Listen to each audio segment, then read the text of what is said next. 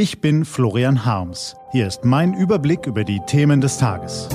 T-Online Tagesanbruch, was heute wichtig ist. Dienstag, 1. Oktober 2019.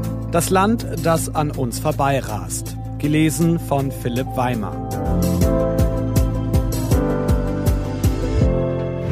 Was war?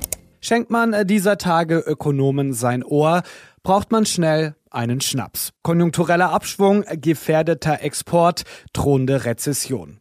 Die Mahner mögen ernstzunehmende Sorgen hegen, aber heute lassen wir ihre Mahnungen zum anderen Ohr gleich wieder hinaus und den Schnaps in der Flasche. Heute schauen wir einfach mal in die Daten der Bundesagentur für Arbeit und lesen dort, die Zahl der Arbeitslosen in Deutschland ist deutlich gesunken. Auf den niedrigsten Septemberstand seit der Wiedervereinigung.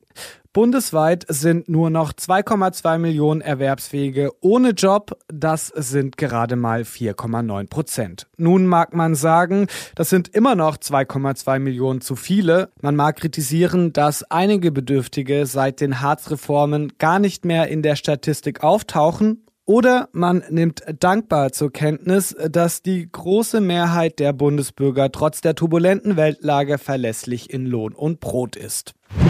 Was steht an? Möchten Sie den Aufstieg Chinas zur Weltmacht besichtigen? Dann fahren Sie doch in Urlaub. Paris, Rom, New York, egal wohin. Seit einigen Jahren trifft man an den Touristenattraktionen rund um den Globus auffallend viele Besucher aus dem Reich der Mitte. Gestylte Klamotten, Nobelhandy im Anschlag, keine selfie-taugliche Kulisse wird ausgelassen. Der Aufstieg Chinas zum Wirtschaftskoloss hat 300 Millionen Menschen den Aufstieg in den Mittelstand ermöglicht.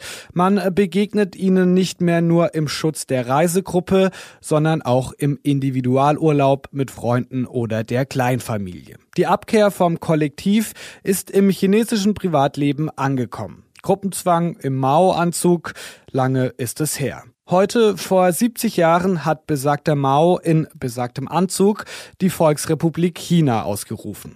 Seitdem herrscht die kommunistische Partei unerbittlich und unangefochten. Die Sonderwirtschaftszone Hongkong lassen wir mal für einen Moment beiseite. Egal wie man zu diesem politischen System steht, ein Riesenreich bettelarmer Bauern so rasant in eine aufstrebende Gesellschaft zu verwandeln, ist eine enorme Leistung. Und weltweit einmalig.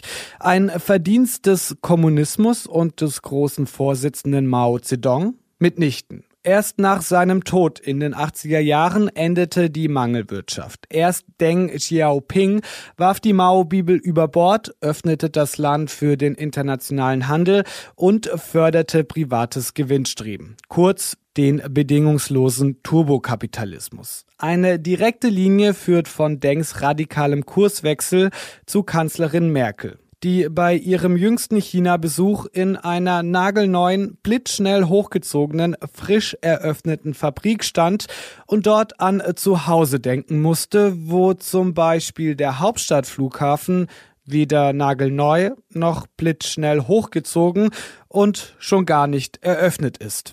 Die Kommunisten-Kapitalisten dagegen kriegen das hin. In Peking wird der neue Megaflughafen vollendet, bevor ein deutscher Bürokrat auch nur Planfeststellungsverfahren sagen kann.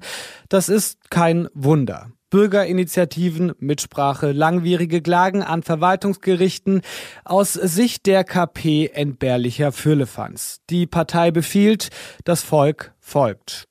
Während China im Hochgeschwindigkeitszug an anderen Industrienationen vorbeirast, wird alles aus dem Weg geräumt, was stört. Die lenkende Hand der KP, die China an die Weltspitze geführt hat, und der Kontrollwahn der Parteibonzen, das sind die zwei Seiten derselben Medaille. Hier der rasante Aufstieg zum Global Player, dort die gnadenlose Manipulation der Öffentlichkeit bis in den letzten Winkel des Internets. Wohlstand für Millionen, Straflager für Oppositionelle und Minderheiten. Die Militärparade, mit der Chinas Führer heute der Welt ihre Hightech-Waffen vorführen, rollt den denselben Boulevard hinunter, auf dem vor 30 Jahren die demokratiebewegten Studenten niederkartätscht wurden. Staunen wir heute also über den kometenhaften Aufstieg Chinas vom Armenhaus zur Wohlstandsschmiede. Doch morgen dürfen wir uns wieder unseren eigenen Errungenschaften zuwenden, vielleicht sogar ein Quäntchen stolzer als zuvor.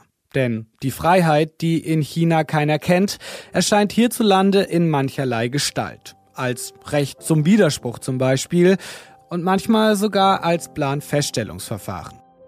Diese und andere Nachrichten, Analysen, Interviews und Kolumnen gibt's den ganzen Tag auf t-online.de. Das war der T-Online Tagesanbruch vom 1. Oktober 2019. Produziert vom Online-Radio und Podcast-Anbieter Detektor FM. Den Podcast gibt's auch auf Spotify. Einfach nach Tagesanbruch suchen und folgen. Ich wünsche Ihnen einen frohen Tag. Ihr Florian Harms.